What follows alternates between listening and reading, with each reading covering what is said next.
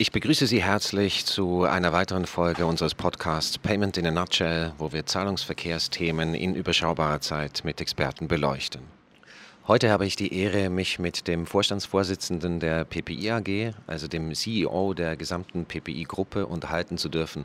Thorsten Völkel, du managst über 800 Mitarbeitende und PPI ist in Europa einer der Marktleader für Zahlungsverkehrslösungen. Das sind die Vorschusslorbeeren, mit denen wir in dieses Gespräch eintauchen. Wir befinden uns in einem Café in Zürich. Herzlich willkommen, ich freue mich sehr. Ja, von meiner Seite guten Morgen, Matthias, und vielen Dank für die Einladung, hier heute mit dir diesen Podcast machen zu dürfen und freue mich auf das Gespräch. Thorsten, du warst neulich auf der Saibus. Das ist ja quasi das Mekka für weltweit alle, die was mit Zahlungsverkehr zu tun haben. Da tummeln sich nicht nur alle wichtigen Banken, sondern auch Lieferanten, Verbände und weitere Interessensvertreter. Wie hast du dieses Mal die intensive Zeit wahrgenommen? Was nimmst du für dich von der Cybos fürs kommende Jahr mit? Ja, Cybos ist jedes Jahr ähm, für uns die wichtigste Veranstaltung, um mit unseren Kunden, mit Partnern und auch durchaus mit Wettbewerbern in Kontakt zu treten. Cybos als äh, weltweite Zahlungsverkehrsmesse ist eigentlich, muss man sagen, wie so ein weltweites Klassentreffen. Vier Tage, immer an wechselnden Orten. Dieses Jahr war es in Amsterdam, also relativ dicht dran, ähm, was auch immer dazu führt, wenn es alle drei Jahre in Europa stattfindet, dass viele europäische Banken teilnehmen. Wir hatten sehr, sehr viele Gespräche. Es war sehr voll. Man hat auch deutlich gemerkt, dass die Leute wieder stärker persönlich zusammenkommen wollen. Wir hatten, wie wir ja, uns alle noch erinnern können, anderthalb, zwei Jahre Corona, wo sehr viel remote, digital stattgefunden hat, was natürlich heute noch so weitergeführt wird. Und wir müssen natürlich jetzt nach vorne eine gesunde Mischung aus ähm, digitalem, remote und persönlichen Zusammenkünften schaffen. Und dieser persönliche Austausch das merkt man ganz deutlich, wird nach wie vor sehr gewertschätzt und hat auch noch ganz andere Ebenen als der rein digitale Austausch. Insofern, das haben wir dieses Jahr auf dem Eber Day gemerkt, der in Wien stattfand, als auch jetzt auf der Cybers in Amsterdam. Und was zusätzlich noch ganz deutlich zu verspüren war, ist eine ganz neue Dynamik, die am Markt jetzt aufkommt, gerade im Zahlungsverkehr. Wir haben die letzten Jahre uns sehr stark mit regulatorischen Umsetzungen, dem Thema ISO-Migration für Target und für SWIFT beschäftigt. Beides wird jetzt auf den März verschoben, was die Banken natürlich vor neue Herausforderungen stellt und sicherlich auch eine Menge Geld kosten wird. Aber mit Blick nach vorne stellen wir fest, dass viele Banken jetzt schauen, wie sie ihre Infrastruktur erneuern können, wie sie sich für die Zukunft aufstellen können, wie sie auch neue Themen wie Request to Pay und äh, darauf basierenden Value-Added Services angehen können und wie sie auch neue Geschäftsmodelle und am Ende muss man auch sagen, neue Ertragsmöglichkeiten erschließen wollen. Lass uns auf PPI und damit auch etwas mehr nach innen schauen. Deine Aufgabe ist es, eine Firma zu managen und zusammenzuhalten, die mit Ablegern über vier Länder verteilt ist, nämlich die Schweiz, Deutschland, Frankreich und Italien. Da prallen ja arbeitstechnisch, aber auch absolut im wahrsten Sinne des Wortes Kulturen aufeinander. Wie stellst du sicher, dass vom Maschinenraum bis auf die Kommandobrücke alle auf das gleiche Ziel hinarbeiten? Wie gelingt dir das? Ja, in der Tat, also da kann man ganz deutlich sagen, dass auch Kulturen aufeinanderprallen. Auf der anderen Seite ist das extrem spannend, dass wir mit unseren vier Lokationen Deutschland, Schweiz, Frankreich und Italien so viel Vielfalt äh, im Unternehmen haben. Und ähm, das Thema Zahlungsverkehr ist ja das, welches wir wirklich europaweit betreiben, eben auch mit den Auslandslokationen.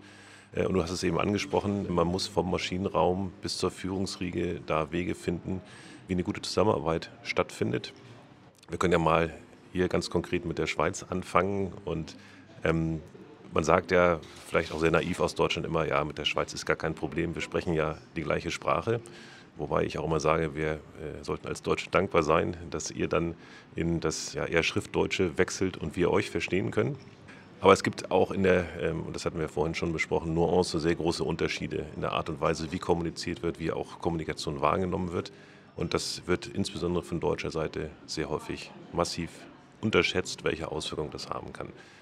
Das heißt auch, dass man, wenn man in anderen Ländern Geschäft machen möchte, am Ende eine Lokation dort haben muss. Man muss lokale Kräfte haben, die den Markt verstehen, die die Kultur verstehen, die wissen, wie dort Geschäft gemacht wird. Das ist in der Schweiz sehr anders als in Deutschland, in Frankreich nochmal total anders.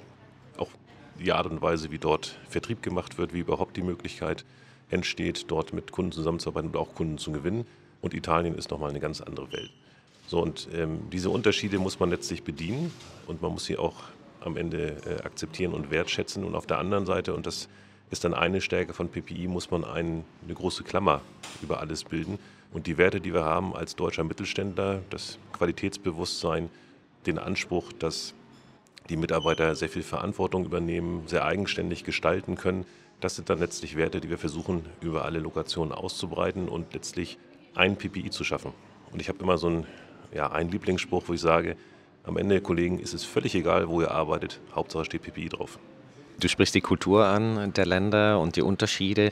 Wenn wir jetzt speziell auf die Schweiz und den PPI-eigenen Ableger hier gucken, welche Stärken erkennst du? Was gefällt dir an PPI Schweiz und dem hiesigen Markt besonders? Und worin liegt deiner Meinung nach auch die künftige Chance oder die Chancen in Plural äh, der PPI-Tochter hier in der Schweiz? Ja, die Schweizer PPI-Tochter ist jetzt von den Lokationen, könnte man sagen, zwar die kleinste, aber eine sehr erfolgreiche. Wir haben hier eine Mannschaft spezialisiert auf Zahlungsverkehr, insbesondere in der Beratung. Ähm, und was mich an der Schweiz immer fasziniert, ist dieser unglaublich hohe Qualitätsanspruch an die eigene Leistung, an die Leistung, die Richtung Kunde gebracht wird. Und das wird auch kompromisslos verfolgt. Das muss man ganz klar sagen. Und es gibt in der Schweiz auch eine sehr ausgeprägte Kultur des lebenslangen Lernens. Also ich kenne viele Kollegen in der Schweiz, das Trifft dann übrigens auch Deutsche, die lange in der Schweiz arbeiten, die adaptieren das dann auch, die noch in recht fortgeschrittenem Alter einen Master machen, eine Ausbildung machen, ähm, irgendwelche Studiengänge anfangen. Und das ist ein, doch muss man sagen, signifikanter Unterschied zu Deutschland, wo natürlich auch Fortbildung stattfindet aber ähm, das nicht so sehr in der Kultur verhaftet ist, dass dieses lebenslange Lernen in dieser Art und Weise dann durchgeführt wird. Und insofern haben wir äh, mit den Schweizer Kollegen eigentlich so eine Speerspitze im Sinne von auch vielen Werten, die wir bei PPI leben wollen, wie schon gesagt, dieses Qualitätsbewusstsein, den unbedingten Willen, die beste Leistung Richtung Kunde zu bringen und auch am Markt letztlich mit dem Know-how und in der Nische, in der wir tätig sind, der Expertise, die Speerspitze dessen zu bilden, was man am Markt dann auch letztlich als Kunde einkaufen kann. PPI hat in der Vergangenheit einen großen Teil des Wachstums der Bereitstellung von Lösungen rund um den EBIX-Kanal zu verdanken, also einer Schnittstelle, die Banken in der Kunde-Bank, aber auch Bank-zu-Bank-Kommunikation einsetzen. Seither ist aber viel passiert. Die Angebote und Lösungen haben an Komplexität zugenommen und wurden teilweise aber auch grundlegend neu gedacht. Wo stehen wir heute? Kannst du einen Einblick in das Innovationsmanagement von PPI geben? Ja, Innovationsmanagement hört sich immer so hochtrabend an und man könnte manchmal den Eindruck bekommen, dass Innovationsmanagement ja so funktioniert, dass man sich dann mit schlauen Menschen irgendwo zusammensetzt und sagt, wir machen jetzt Innovation, wir denken jetzt nach und dann kommt da die überragende Lösung raus. Also so einfach ist es natürlich nicht. Äh, Innovation ist sehr häufig ja marktgetrieben. Man nimmt Impulse vom Markt auf, sollte in der Lage sein, Entwicklung am Markt rechtzeitig wahrzunehmen und sich entsprechend auch flexibel und schnell darauf auszurichten. Und wir haben vor sechs Jahren erkannt oder auch damals eine, eine ja, große Chance und Möglichkeit gehabt, uns von dem Anbieter von Zugangskanälen, wir sind Marktführer für EBIX-Lösungen in Deutschland für FinTS-Lösungen, das ist praktisch der Retail-Kanal zu EBIX als Corporate-Zugangskanal. Wir hatten damals die Möglichkeit, und äh, ja, wir waren recht naiv zu sagen, die kleine Lücke zwischen den Kanälen, also zwischen Zugangskanal der Kunden und Interbankenkommunikation zu schließen und haben damals angefangen, eine Payment Engine zu entwickeln. Und die Vision war, eine Ende-zu-Ende-Zahlungsverkehrsplattform aus einer Hand am Markt anbieten zu können. Sechs Jahre später sind wir nun so weit, dass wir eine Payment Engine haben, dass die bei der zweitgrößten deutschen Bank, der DZ Bank, in Produktion ist für den Auslandszahlungsverkehr, für Instant Payments und wir somit in der Lage sind, von dem Zugangskanal des Kunden über die Kernverarbeitung bis zur Interbankenkommunikation eine Zahlungsverkehrsplattform aus einer Hand zu bieten. Das ist also eine ganz wesentliche Entwicklung und letztlich auch ein Schritt raus aus der Nische des EBIX-Marktführers hin zu einem Komplettanbieter im Zahlungsverkehr, natürlich ergänzt durch die ganzen Beratungsleistungen, die wir sowohl auf der fachlichen als auch auf der technischen Seite haben.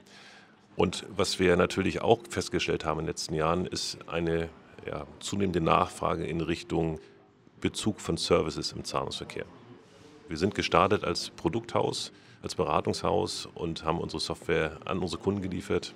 Die haben sie betrieben, implementiert, migriert, haben sich also um den Betrieb gekümmert und die Nachfrage nach As-a-Service-Leistungen hat in den letzten Jahren massiv zugenommen und nimmt weiterhin massiv zu. In den letzten zwei Jahren haben wir auch das als Geschäftsfeld aufgebaut. Wir können also mittlerweile die komplette Zahlungsverkehrslösung, sei es nun Kanal, Kernverarbeitung oder die ganze Plattform as a Service anbieten.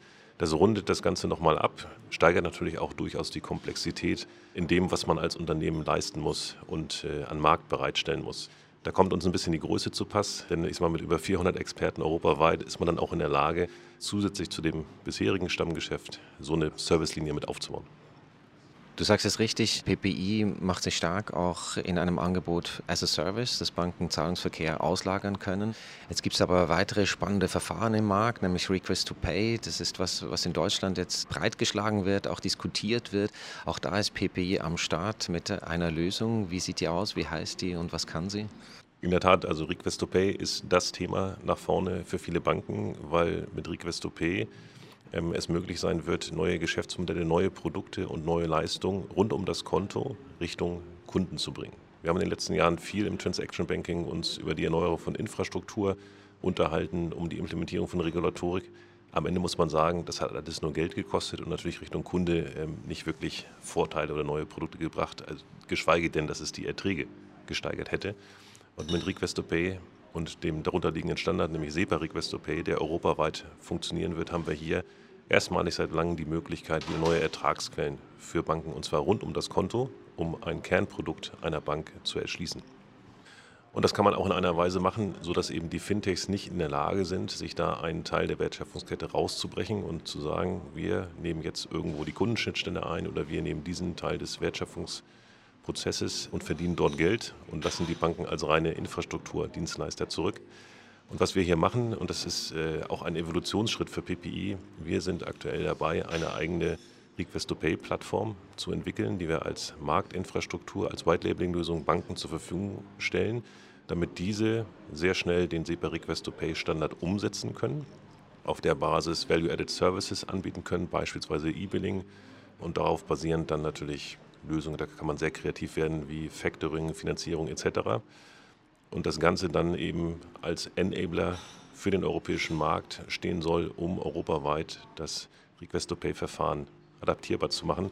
Und dabei werden natürlich auch gängige europäische Marktinfrastrukturen wie eine EBA-Clearing etc. angebunden, damit wir da eine sehr große Reachability hinbekommen und möglichst eine ja, große Abdeckung zum Thema Request-to-Pay und E-Billing.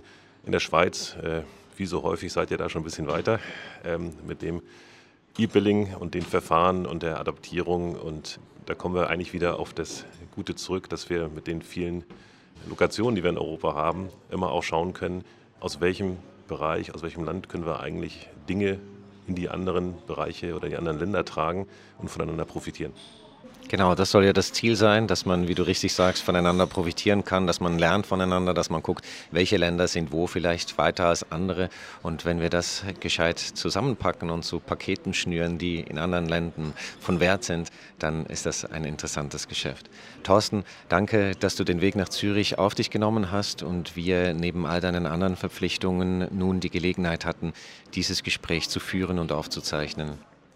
PPI betreibt also lange nicht mehr nur das Geschäft mit Kanälen und Connectivity-Lösungen, sondern entwickelt sich weiter, wächst und denkt Dienstleistungen rund um den Zahlungsverkehr stetig neu.